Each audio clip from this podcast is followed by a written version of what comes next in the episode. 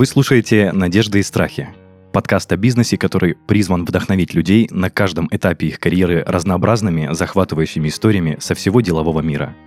Меня зовут Денис Беседин, я бывший владелец франшизы маркетингового агентства, и каждый выпуск ко мне приходят предприниматели и рассказывают, что за история стоит за их бизнесом. Сегодня у меня в гостях основатель и руководитель агентства интернет-маркетинга Digital Info Гуар Салафаниди. Гуар, приветствую тебя. Привет. Так, сразу в лоб вопрос, никому так не задавал еще. У тебя в интервью, которое я читал, было написано, что выручка твоего агентства в 2018 году составила 76 миллионов рублей. Все верно. Ага. Угу. Это максимальный показатель, который у тебя был, или уже ты его перепрыгнула? За тот год это был максимальный показатель. В 2018 году нам уже было 4 года агентству, и мне казалось, что это вообще пик и, и топ, и вообще очень круто. А, но в этом агентстве произошел наш э, один из таких самых, э, наверное, ярких э, а, фейлов или провалов, или, как сказать, сложностей, наверное, сложностей, потому что мы в том году потеряли крупного клиента, который делал 70% оборота у нас в агентстве. Ну, то есть он с вами уже работал? Да, он работал с нами уже 4 года. Не можешь назвать? Могу, это да. был магнит. Ух ты. Мы работали с магнитом, да, и как все мне умные предприниматели говорили, Гуар, это неправильно, что у тебя один э, рекламодатель 70% выручки делает. Я говорю, да, я все понимаю, ну найдите, пожалуйста, пойдите найдите так легко такого же рекламодателя, как магнит, чтобы он делал хотя бы, ну, напополам попилить бюджет. Ну, в общем, а, мы жили прекрасно, все было хорошо, мы делали нашу работу. Насколько я помню, вот мы работаем с магнитом, работали, ну, и продолжаем в той или иной степени немножко работать, где-то какие-то небольшие заказы делать, но тогда мы потеряли прям все. Мы работаем с 2014 года, и а, мы первые вообще запускали какие-то таргеты, смс-рассылки, все, что, что там было в digital е. Вот, потом поменялся система закупок у них резко, когда ну, произошла продажа компании и поменялась система закупок. Это ты про магнит говоришь? Про магнит, да. И произошла следующая ситуация, при которой магнит не смог работать с небольшими региональными агентствами, а смог работать только с определенным там, категорией компаний там, из рейтингов и с определенными оборотами, которые, конечно, мы не, со... не соответствовали. Вот, соответственно, мы потеряли, а в том, в том году мы как раз в конце года выиграли еще у них тендер большой очень. Он был открытый там на большую сумму. Мы вообще думали, ну все, прекрасно, мы еще выиграли тендер, внедрились в эту новую систему закупок, но его, к сожалению, аннулировали. Да, и э, тогда я получила один из своих уроков, когда я выиграла этот тендер на год, на большой оборот, он был еще больше, чем... Э, ну, в общем, мы должны были в 4 раза вырасти еще по обороту. И я включила песню We are the Champions и сидела и...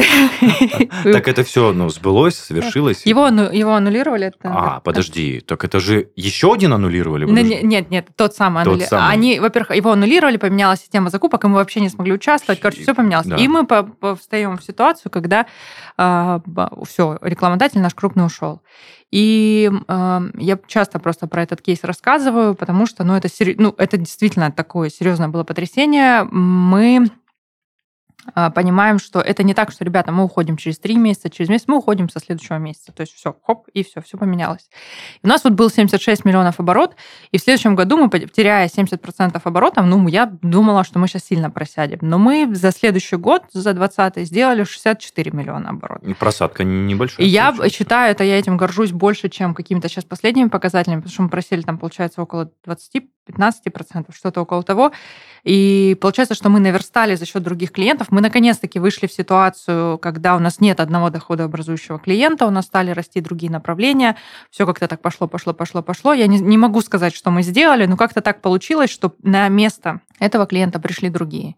И как говорит моя мама, когда я иногда рассказываю, вот там клиент ушел, он говорит, не переживай, на место этого клиента всегда придет другой клиент. Незаменимых нет. Да, и когда мама, слушайте маму, мама плохого не скажет, тут реально уходит клиент какой-нибудь хороший по разным причинам, вот даже не потому, что плохо работаешь, потому что меняется там система закупок. И приходит другой. И вот мы, значит, 64, и, и дальше мы начали расти, опять расти, расти, расти. И вот в прошлом году мы побили рекорд, э, не ставили себе такую цель, но я так в голове, все говорят, что надо ставить какую-то цель, и я как-то в голове себе поставила там, в 2020 году, да, думаю, ну вот интересно, какую цель бы хотелось достигнуть. Думаю, ну вот прикольно было бы за 100 миллионов перевалить по обороту. И мы перевалили, у нас там больше 120 миллионов мы сделали в прошлом году, это для нас абсолютный рекорд. И мы уже, кстати, подходим под категорию тех агентств, с которыми работает Магнит, и начинаем уже по чуть-чуть подаваться в тендеры. Ну, как-то хочется нам, мы очень любим, тепло относимся, хорошая компания. Здорово. Ну вот, получается, не от тех ушли, вот вы догоняете уже. Догоняем, да, догоняем. Это, это впечатляющие цифры прям. Но я правильно понимаю, это не чистая выручка, это просто оборот? Это, это выручка. Ну, в смысле, это выручка, это не чистая прибыль, это выручка. Ага. То есть оборот, да, да. Это, это, это не прибыль. Ну, соответственно, налоги, зарплаты и прочее. Налоги, зарплаты, да. Так как у нас сфера услуг, мы должны понимать, что ну, мы большую часть, конечно, это все уходит на зарплаты, плюс там мы же digital-агентство, там оплаты площадкам и так далее. Ну, да, я понимаю немножко в этой сфере угу. варился. Угу. Так, возвращаясь к тому, что как в целом началась вся эта история, у тебя образование связано с маркетингом? Да, у меня образование связано с маркетингом. Я закончила, очень люблю, горжусь и всегда рекомендую экономический факультет Кубанского государственного университета, кафедра маркетинга. Угу. Вот я закончила кафедру маркетинга, и надо отдать должное нашей, нашему факультету. У нас всегда на факультете а, были всякие там предложения от э, международных компаний, которых сейчас, наверное, уже не будет, но будут, наверное, от отечественных. Там всякие Unilever, Филипп Моррис и, и, другие, и другие компании, которые приглашали на стажировки, на стипендии, на всякие такие движухи. Это во время обучения? Во время обучения, было? да, да. Везде все время висели плакаты. И я вот как сейчас помню, что э, я тогда подрабатывала в агентстве в обычном рекламном, и мне платили 15 тысяч. Это был э, в 11 а стипендиями я получала 18 тысяч. То есть я получала все вообще, которые только оксфордские, такие, сякие, третьи, десятые, тридцать И была, а, был плакат от Unilever, они а, разыгрывали стажировку месяц а, у себя в московском офисе. И я не знаю, откуда во мне это, с чего это, но я всегда участвую во всяких движухах, конкурсах, фестивалях, конференциях, не, не боюсь. И опять-таки тоже спасибо большое маме за то, что она всегда как-то меня поддерживала, и там что-то никогда не было страшно, говорила, ну, а кто, если не ты? Я только хотел отвлечься, потому что я, опять же, прочитал эту историю, да, очень да. вдохновляюще, что родители так поддерживают своих детей. Да, да. И мне кажется, благодаря этому отчасти ты выросла тем, кем выросла. Сто процентов, потому что я всегда думаю, блин, да там столько людей, она говорит, блин, а кто, если не ты? Я такая думаю, блин, реально, ну, вот есть, вот есть инструкция, что проходят вот эти люди. Значит, мне надо просто соответствовать этим требованиям. Я беру и там делаю все, что там написано, и все, у меня соответственно, повышаются шансы. Я там, вам скажу честно, вот 18 тысяч стипендиями я получала просто потому, что я э, сдавала вот эти документы, которые нужно было сдавать. Там каких-то сверхъестественных требований нет. Надо просто сесть и большой пакет документов собрать и отдать. И, соответственно, просто потому, что я это делала, я получала. Не скажу, что у меня были какие-то выдающиеся сразу там Э, показателя, а потом я получила одну другую стипендию, это уже мне упало в копилочку, и мне уже другие давали, потому что я тут уже что-то uh-huh. и оно как снежный ком стало расти. Ну и, соответственно, я выиграла вот эту стажировку в Unilever. Я была еще амбассадором Unilever внутри нашего факультета. Это значит, что я должна была среди студентов э, рассказывать про работу в компании, там что-то какие-то движухи проводить. В общем, выиграла стажировку и попала сразу в отдел Digital. Это было в 2011 году, летом 2011 года я выиграла эту стажировку и попала в отдел Digital DAF. Это вот шампуни, гель Да, да, да. Вот. И там я работала месяц, Unilever платил мне 4000 рублей. Это компенсация обедов и, и проезда до работы. Но это все фигня. Главное, что тот опыт, который они мне дали, я, конечно, офигела, потому что тогда, уже тогда они делали, получается, 11 лет назад уже была Big Data, уже был Digital, уже были всякие таргеты, контексты и куча... Ну, то есть это была прям такого достаточно высокого уровня компания. Да, да, mm-hmm. да. Высокого уровня, я бы сказала, маркетинг в этой компании. И они уже обрабатывали большие данные, они уже делали персонализированные какие-то оферы и так далее. И это все меня очень впечатлило. И я честно скажу, вот я уже, получается, с того года уже 11 лет в этом в диджитал-маркетинге, и я вижу, что многие компании до сих пор не делают то, что там Unilever делал 11 лет назад.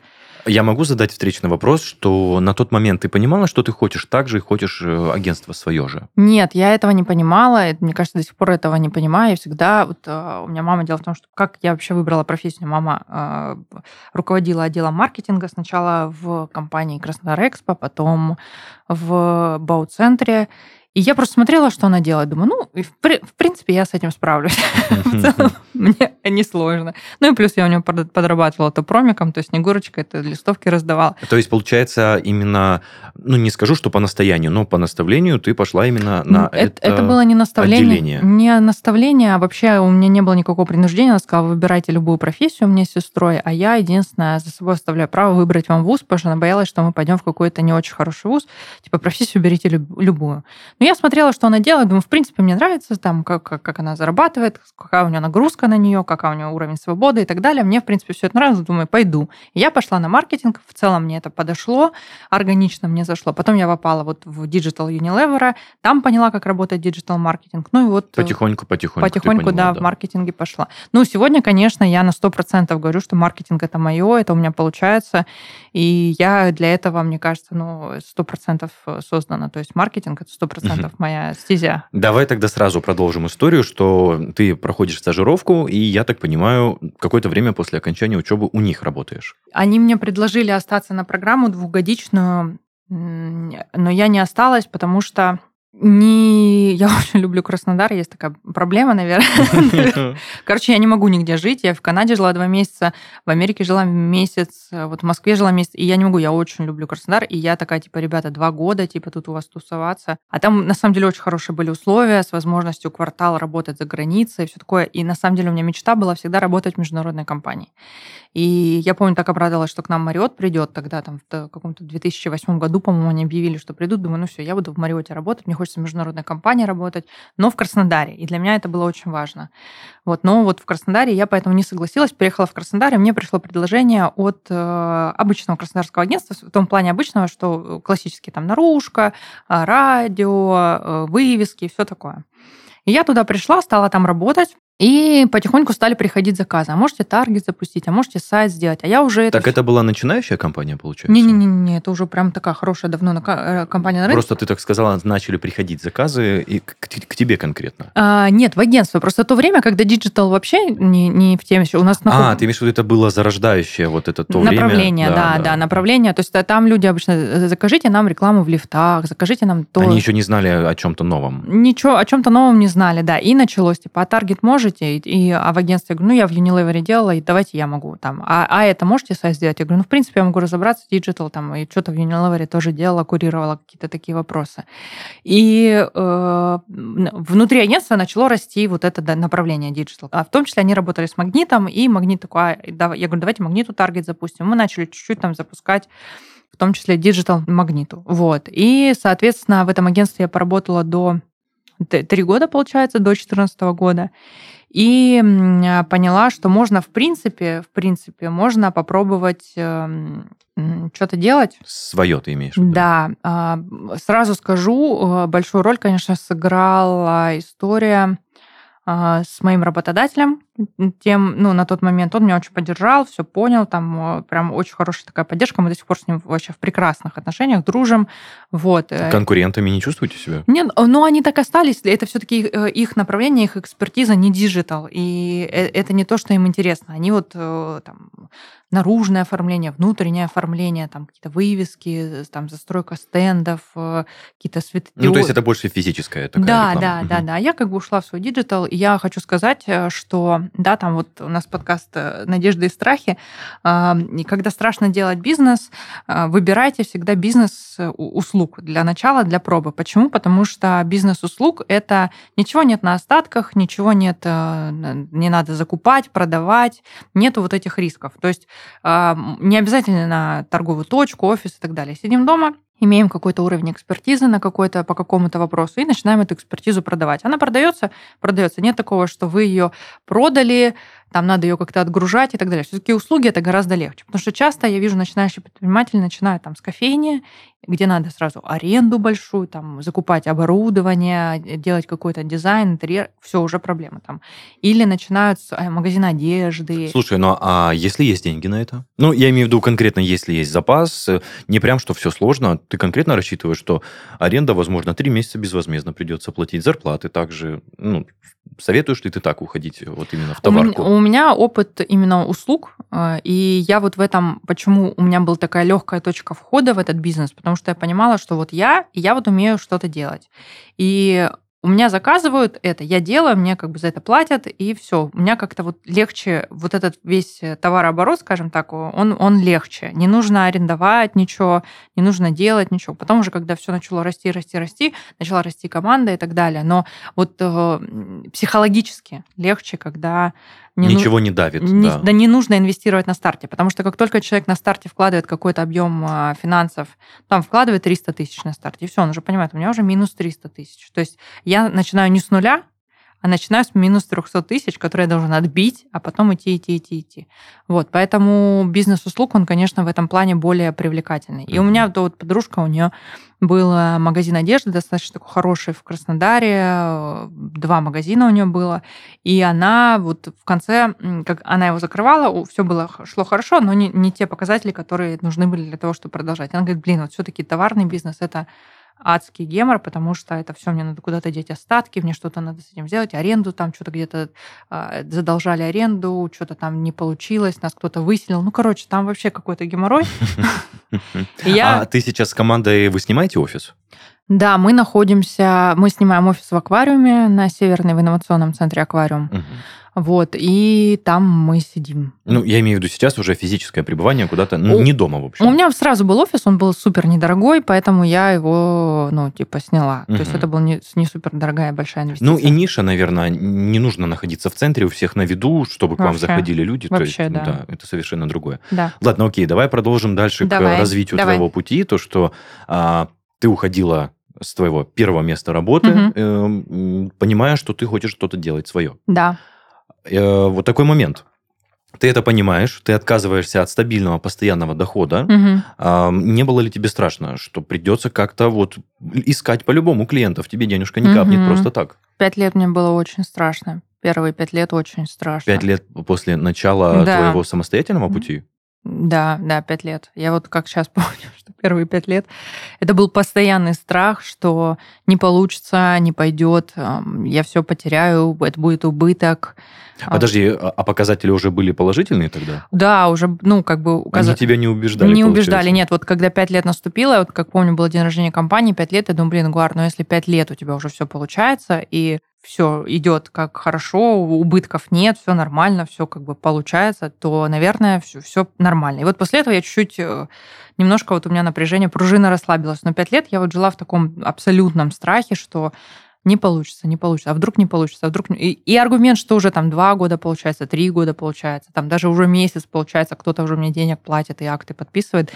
Нет, вот, ну, я, я такой человек, я, я, видимо, долго это все... Ну, мне кажется, есть люди, которые дольше боятся, потому что... Везде ищут подвох, ты имеешь в виду какой-то? Ну, не подвох, все равно страшно. У меня, на самом деле, моя была психологическая проблема, с которой мне удалось справиться, с помощью психолога, конечно же, это э, я не могла отделить типа бизнес от себя. И мне казалось, что если что-то не так идет в бизнесе, то это значит, я не такая, со мной все плохо.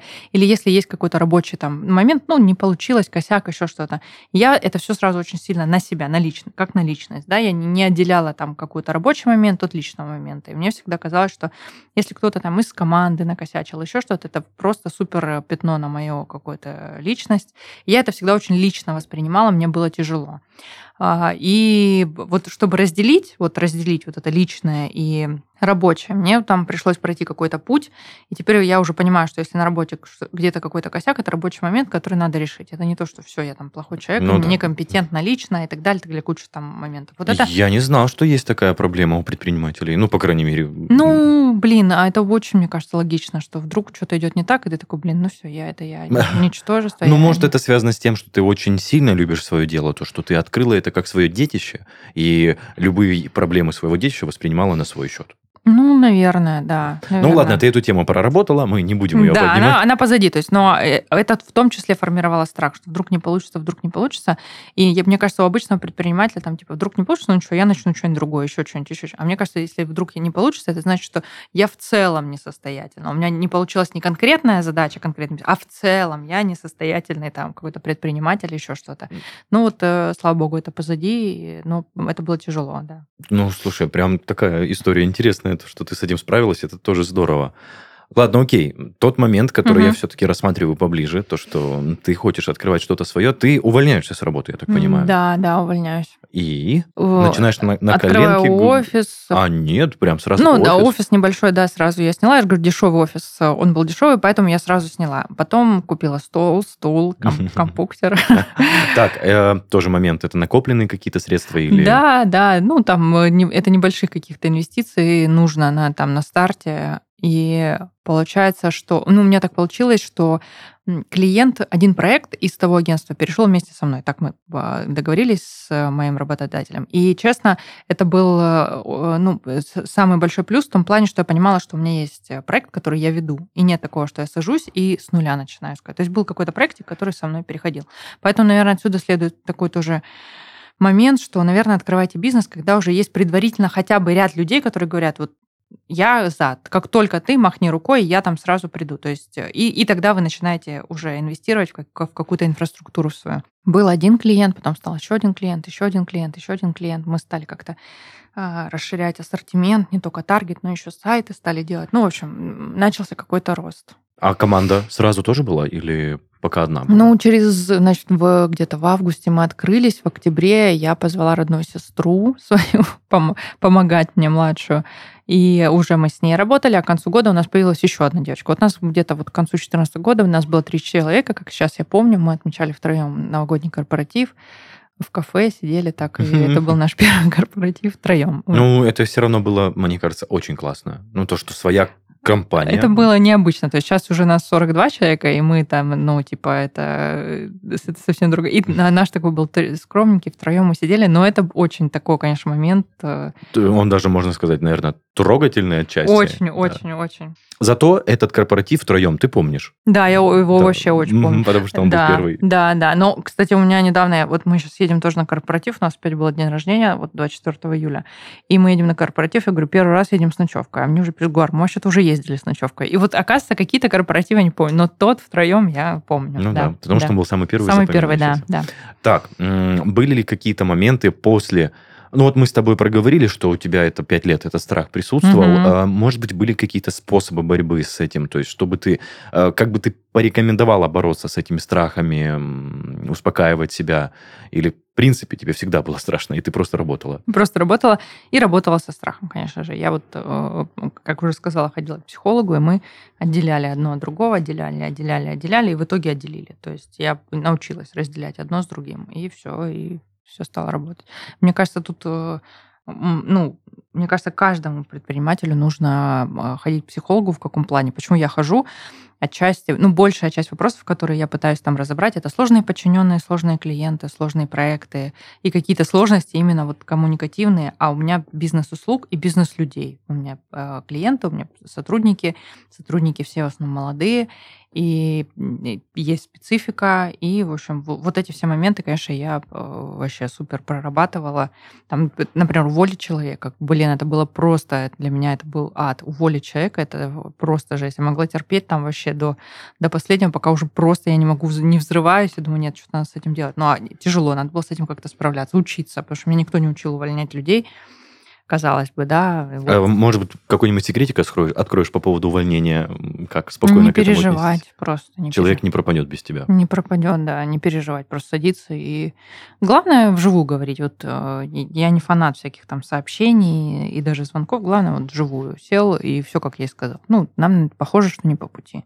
Единственное, вот такой лайфхак, бывший на мой кадровик, она говорила, как, тебе не, как бы тебе не нравился человек, а, ты э, желательно веди диалог с такой позиции, что, наверное, это мы тебе не подходим, и мы не, то, не та компания, которая тебе подходит. Потому что надо лучше с человеком расставаться на хорошей волне, мало ли что, как он куда пойдет. Психологическую травму, чтобы он не впоймал никакую... И, кадровику не важна психологическая травма, и она переживает за трудовую инспекцию. А, давай так пусть идет с Богом. Просто скажи, что мы ему не подошли, и все, хорошо. Слушай, все ну, звучит достаточно все легко и просто, что вы по накатанной начинаете двигаться вперед. Неужели Неужели не было никаких моментов, что была какая-то просадка? Прям тишина? Ну вот, э, вот была просадка, когда мы потеряли э, магнит. Вот это была проблема. Была проблема Вторая, нам, наверное, две или три, наверное, три таких были для меня больших э, проблемы. Вторая проблема это была, опять-таки, тоже связана с магнитом. Был момент, когда он резко захотел масштабироваться еще до ухода и э, у них постоплата, а у нас оборотки нет их кредитовать. И ребята там говорят, Гуар, а ты готова там запустить на там большой бюджет? И я понимаю, что у меня из этого бюджета там процентов 15 есть своих оборотных средств, а остального нет. И я думаю, блин, а как, что? Там что-то. То, я правильно понимаю, то есть э, ты запускаешься за свой счет, потом тебе Платят, да. заказчик выплачивает Да, да, Мгм. да. И ладно, это как-то оплата наших услуг, а это ж надо положить на Яндекс, э, ВКонтакте. Ну, то есть бюджет непосредственно. Да, да, да, А да. и за их услуги как бы тоже ты ждешь денежку в целом. Да, да, да, вот. И получается, что я стала там скрести по сусекам, что-то мне муж помог, там подкинул денег. А, кстати, а вы с мужем не в одном бизнесе варитесь? Э, Это большое счастье, что нет. Он э, руководит проектом строительным и работает на стройке. И вообще такой вот э, человек такой стро- в стро- в строительстве Мгм. работает. А я, в общем, он делает физические какие-то, а я вот что-то делаю, что, Мгм. что нельзя потрогать. Вот. А ты считаешь, то, что семейная жизнь помеха ам, общему бизнесу? Думаю, да. То есть э, ты думаешь, что супруги перестанут разделять семейную жизнь, работу, и это превратится Ну, просто в сотрудничество? Я знаю да, много успешных кейсов, э, но я не готова. Мгм. Я к такому не готова. Мне, кажется, что у нас не получится. Ну, почему не? Ну, короче, мне кажется, да. она- Ну, я не, я не лезу, не хочу там... да, ну э, мне кажется, что нет. Типа нет, мы не точно не созданы для того, чтобы вести общий бизнес. По отдельности, да, у нас что-то может получиться. Вот, но вместе это, не, мне кажется, вообще не наша тема. Ну вот, соответственно, он мне подкинул.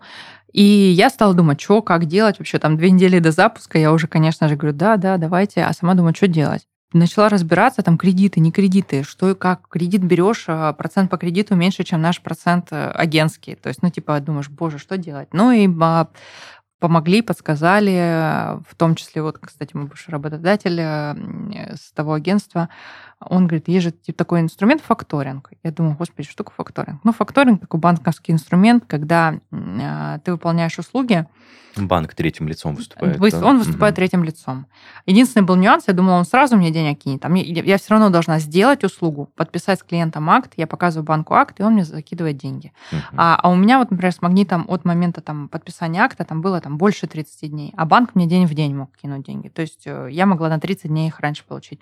Соответственно, мы договорились там с клиентом закрывать по там, понедельно услугу, разбить этот платеж. У меня была какая-то своя оборотка, и мы вот за счет этой оборотки мы там сделали, закрыли, банк кинул, мы следующую неделю запускаем. И как бы немножко вот так вот... мы- Да, да, слушай, молодцы, это классный выход из ситуации, и в целом классно, что нашли именно этот путь. А я имею в виду, что, вот смотри, ты сказала про уход крупного клиента, Мгм.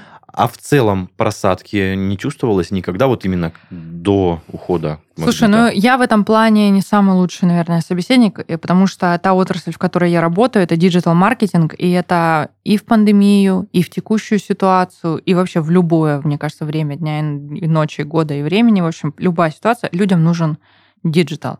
Могут уходить там с телека, с наружки, ну там SMM, таргет, контекст, он все равно нужен. Да, у нас есть специфика, мы в большей степени перформанс-агентство. Что такое перформанс-агентство? Это агентство, которое генерирует заявки, продажи, звонки, в общем, влияет на выручку клиента. То есть непосредственно. То есть мы как вообще мы как подразделение у нашего клиента, который генерит ему вообще выручку. И без нас э, в любое время клиенту тяжко. То есть, да, меняются инструменты, меняется там рынок, еще что-то, но э, клиенты остаются, и наша задача быть вот этим вот проводником клиента. Между покупателем да, и клиентом. Да, А, д- я закончу. Просили агентства, которые больше медийными какими-то там вот узнаваемостью, еще чем-то. Вот от этого сразу отказываются. От агентств, которые генерят выручку, звонки, продажи, лиды, заявки и так далее, не отказываются, потому что это кровеносная, мы в кровеносной системе. Поэтому мы не просели ни разу, ни в пандемию, ни вот сейчас. Хотел спросить, вот раз заш- зашел разговор за клиентов и прочее-прочее, ты выбрала какую-то узкую нишу или вы работаете со всеми, кто обращается? Мы работаем со всеми, э, кто обращается. Но так получилось, что вот когда ушел магнит, у нас почему-то стало очень резко расти медицинское направление. К нам пришла одна клиника, мы ее хорошо сделали, она посоветовала другой клинике, это другой клинике, это другой клинике. И у нас как-то внутри агентства получилось 20 проектов медицинских, которые мы ведем. И э, мы такие, ну, блин, мы, конечно, не нишевое агентство, но так получилось, что ниша у нас внутри зародилась. И мы выделили это просто в отдельный проект. Это проект Диамет, он внутри агентства, но занимается именно медицинскими проектами. Отдельная проектная группа, менеджеры, которые там разбираются во всех юридических нюансах, маркетинговых нюансах. И вот они ведут медицинские клиники, медицинское направление. А так-то мы работаем вообще там с застройщиками, с ритейлом, с телекомом, с э, e-commerce проектами. То есть абсолютно. Вот, любая сфера. Любая сфера, да. да. Это тоже здорово, то есть широкий спектр услуг. Хорошо, хорошо. А... Вот продолжение скажу. Вот у меня иногда спрашивают, вот э, говорят, а вы, то, вы в нашей отрасли работали? Там пришел, кстати, банк, говорит, факторинг продвигать. Я говорю, я с удовольствием продвину факторинг, потому что это инструмент, который меня спас. А вы продвигали когда-нибудь? Я говорю, нет. Ну, тогда мы к вам не пойдем. Я говорю, слушайте, ну мы реально продвигаем. Вот у нас э, продукты от платной дороги, а мы реально вот несколько лет работаем с платными дорогами России. Это очень сложный продукт, очень сложный продукт, платная дорога. Плюс устройство для считывания, вот э, транспондер называется, когда вот проезжаешь, автоматически поднимается шлагбаум, транспондер. Но это продукт, который, ну, реально очень сложно продвинуть. Подожди, а, а ваше агентство рекламирует транспондеры? Да. Вау. Да, транспондеры, да. До пренатального скрининга, который делается в третьем триместре у беременных, которым надо проверять Э, плод по генетике определенным. Короче, очень... Вот реально вот мы от такого до такого можем найти целевую аудиторию в интернете, продвинуть, показать. Нету никакой сложности. Но не, я вообще в ниши не очень верю. Мне кажется, пришел клиент, мы понимаем, что у него за продукт, мы понимаем, кто целевая аудитория, и наша задача просто одно другому показать. Поэтому так. А тот банк, который хотел факторинг э, у вас запустить, остался у вас? Он э, висит в отделе продаж на этапе воронки, раздумывает. Ага. И у нас продажница все ходит по офису и спрашивает, ну что там банковский ну, есть кейсы, может, уже есть кейсы, может, уже есть, чтобы я могла еще раз о нас напомнить. Нет, пока не зашли на факторинг. Прикольно, прикольно. Ладно, возвращаемся дальше к твоему пути. В 2022 году сложилась такая ситуация, я не хочу прям сильно подробно это вдаваться. Повлияло ли это на маркетинг в целом? То есть э, та сеть, которую нельзя называть, она как бы уже не работает у нас, э, ну, скажем так.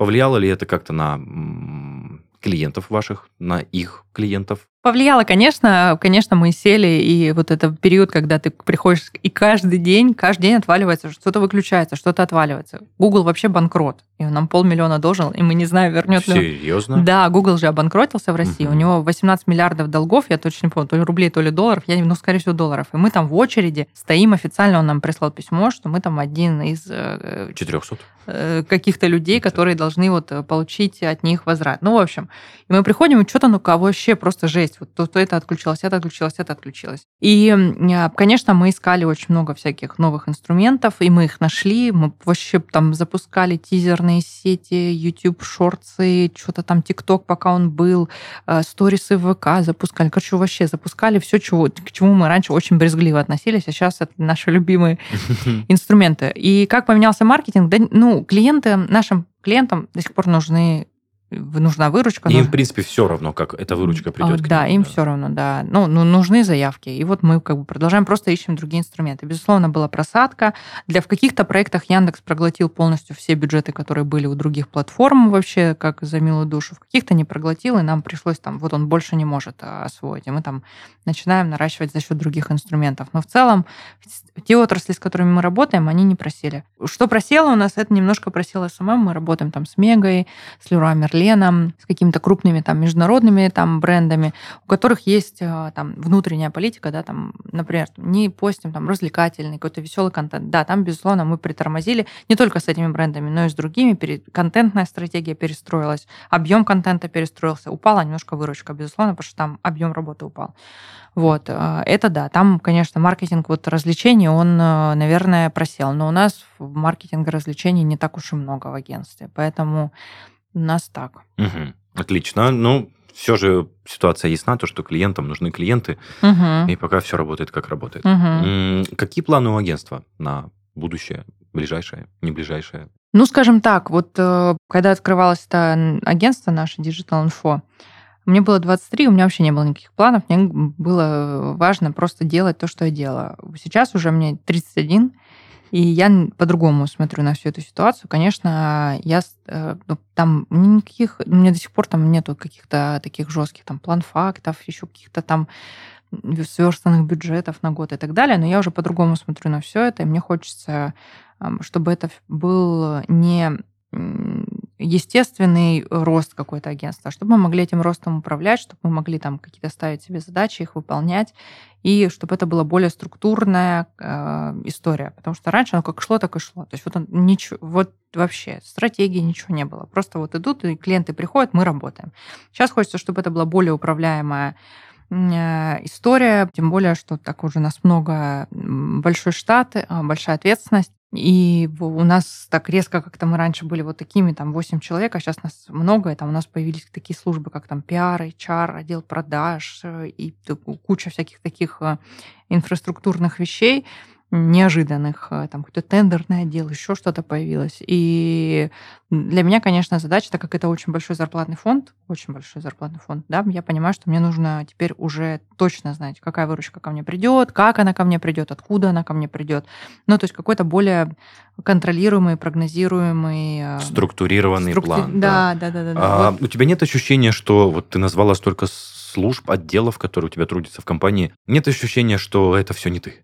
как будто это кто-то сделал, но не ты? Или ты не принимаешь так? У меня есть ощущение, вот это все случилось в этом году, и ну, я понимаю, что если ко мне кто-то там 6 лет назад пришел, сказал, вот, Гуар, у тебя будет PR, HR, отдел продаж, там, тендерное дело, еще что-то, я бы сказала, нафига я же все это сама делаю, и типа, ну, нормально получается. Ну, наступило время, и у меня уже это нормально не получается, потому что просто... Зашиваешься Да, просто. да, просто не получается. И вот это все получилось.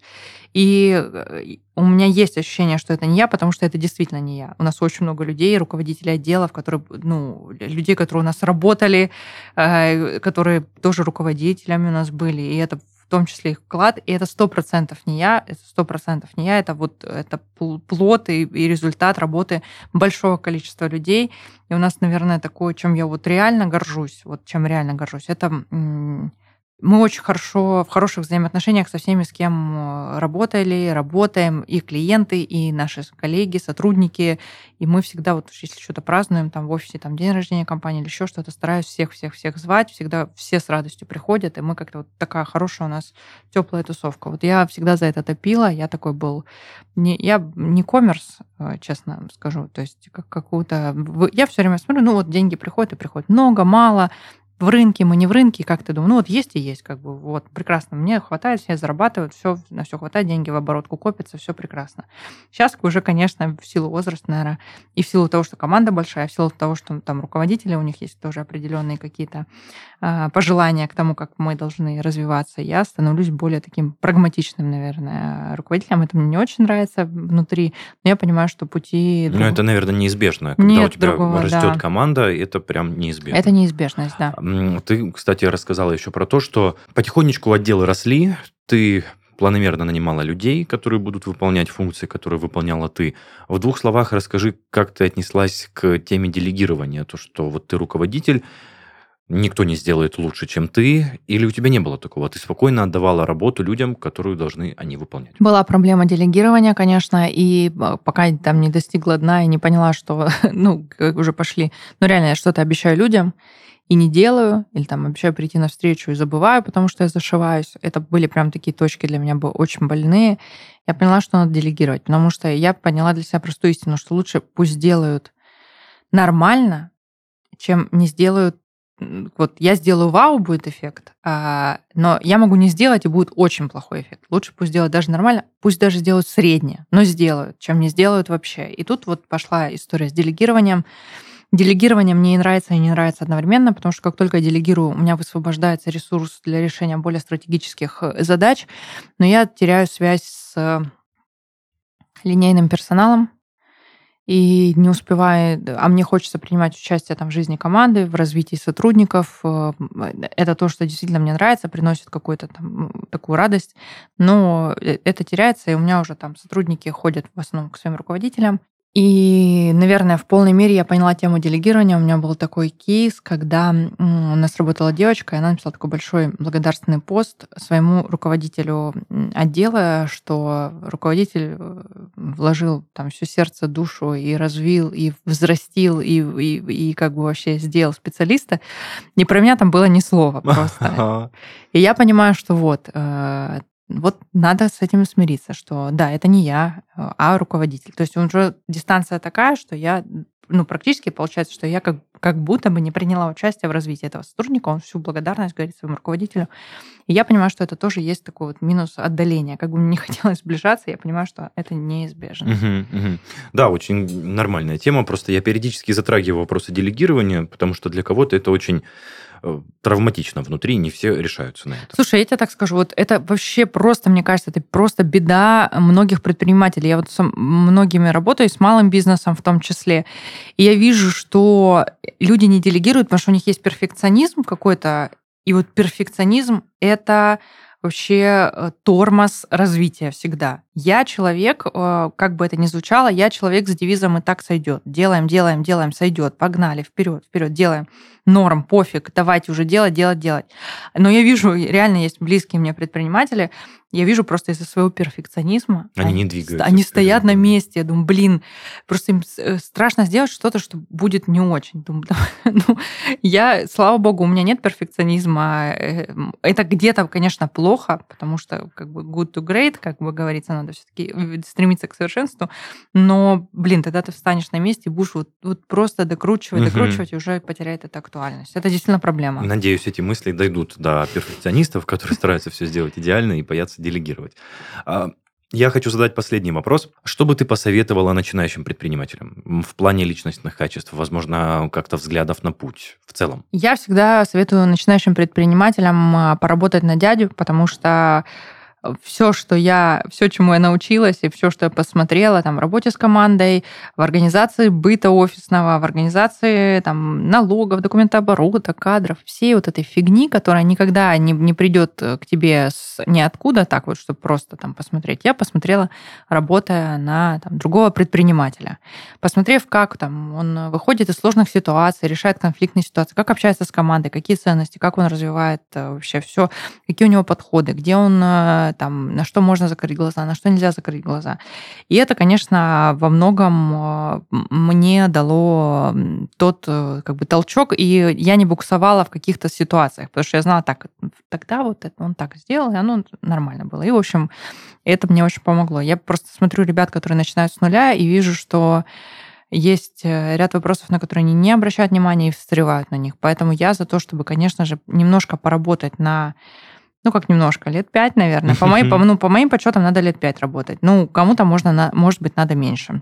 На кого-то в своей отрасли, в которой ты хочешь раз, развиваться, посмотри, как там все устроено. Потому что, может быть, поработая на дядю в этой отрасли, в которой вы хотите развиваться, вы поймете, что это не то, что нужно, потому что там очень много того, с чем вы не хотели бы, например, иметь дело. Ну да, вы как, наверное, наемный работник не обращаете на какие-то э, проблемы внимания, которые касаются уже руководителя. Угу, угу.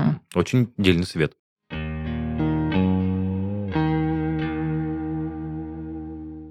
Друзья, это был подкаст «Надежды и страхи» и его ведущий Денис Беседин.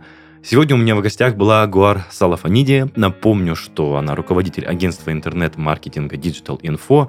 Мне сложилось большое впечатление, что ты прям профессионал своего дела, так как у тебя и образование, не знаю, маркетолога можно назвать, да? По специ... Я по специальности да, работаю. Да, то есть ты прям работаешь по специальности еще и на себя. Прям все звезды сложились. А я призываю вас оставлять комментарии к выпускам в наших группах и пабликах во всех социальных сетях.